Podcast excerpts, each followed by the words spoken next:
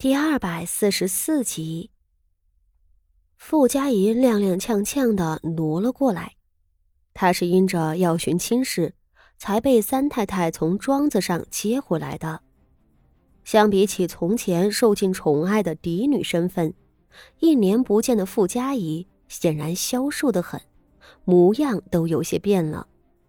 只是，变化最大的还是他脸上的神色。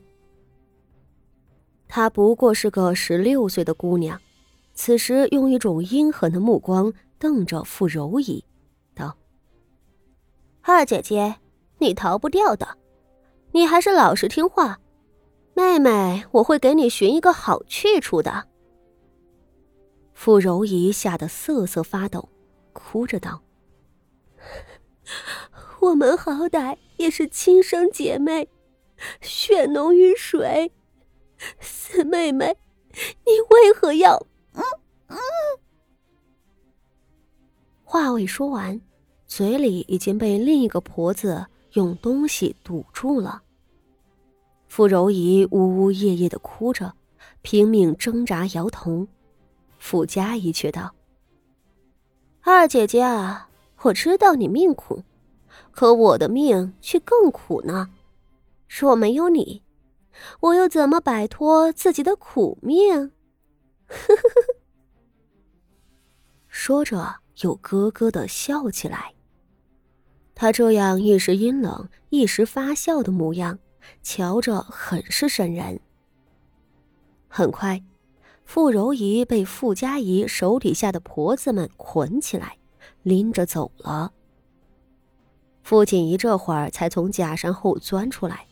孙嫂子大骇道：“县主，咱们快去禀告老爷和老夫人吧！这光天化日之下，四小姐竟绑了二小姐去，谁知道她是要做什么？”傅家仪定定站着，半晌却摇头道：“这事儿我看不简单。这样吧，孙嫂子，你回去叫些护院和婆子过来。”柳儿同我追上去瞧。孙嫂子一听，更是吓着了，道：“县主使不得，您是千金贵体，身边没人护着，若是被四小姐伤着了，可怎么好？可若是现在不追上去，二姐姐怕是凶多吉少了。等叫人过来，岂不是黄花菜都凉了？”傅锦仪声色沉沉。二姐姐也就罢了，我那四姐姐做出这样的事，还真叫我吃惊呢。我很想知道，她到底在图谋什么。傅家仪是谢氏的女儿，傅妙仪的亲妹妹，在傅锦仪的印象里，她不过是个被娇宠长大的女孩子，任性妄为，心思愚蠢。傅锦仪以为将她送到庄子上。就能彻底的毁了他，他也永远无法威胁到自己了。但现在，这傅家仪倒是长本事了，还能绑架了傅柔仪。傅家仪的图谋，傅锦仪不能不当心。而且，那几个绑架傅柔仪的婆子都是生面孔，傅府所有的下人，傅锦仪都认得。那根本不是傅家的人。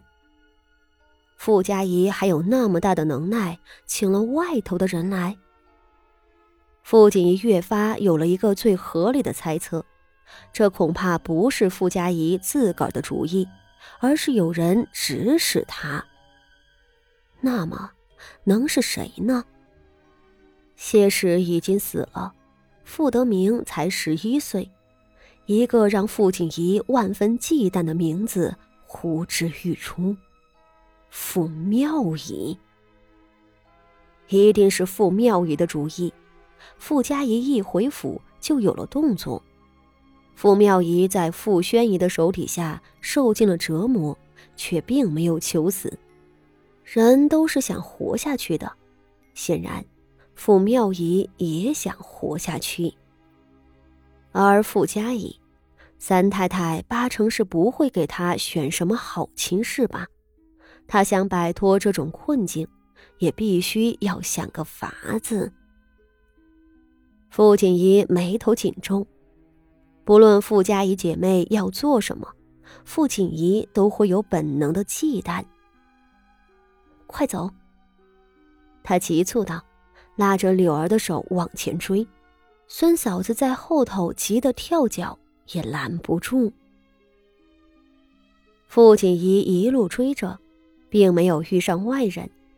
这地方本就是府里的偏远之地，傅家仪为了要做这样的事情，自然也要掩人耳目。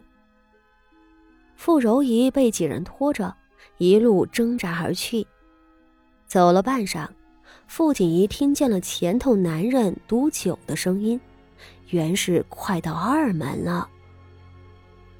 傅家仪自然不会跨出二门，那前院外头可是人声鼎沸的。他轻巧地往侧边一条小路拐去，走了片刻，就到了另一处院落。这个院子里乃是牡丹花圃边上的花房。也是后宅里头女眷们平日过来赏花的地方。想来傅家仪事先有所安排，这院子里竟是一个人都没有，连平日里那一群种花的丫鬟，此时也都不见踪影。跟到这儿，傅锦仪是不敢进院子的，她轻手轻脚的绕到后墙，也不敢探头去瞧。只是把耳朵贴在了墙边上。里头很快有声音传出来，起初声音很小，是傅家仪在说话，傅锦衣一句都听不清。不过随后就一个较为尖利的男人的嗓音插了进来。男人的声音，这地方可是后宅啊，男客们都是不允许过二门的。这个男人又是谁？这个人说话的声色是有点大的，他的话断断续续的从里头传出来。模样倒算是周正，只是这岁数不小了吧？十三四岁的才好呢。随后就听傅家怡笑了一下子，道。梁大总管，他虽然不小了，性子却是最温婉可人的，包您喜欢。再者，这也是高门大户的小姐，和那些花魁总归不一样。傅家仪这一回没有压着声音，傅锦仪就听了个八九不离十。他越听，心里就跳得越快了。很快。又是两声的干笑，是那个尖嗓子男人的笑声，那笑渗人的很。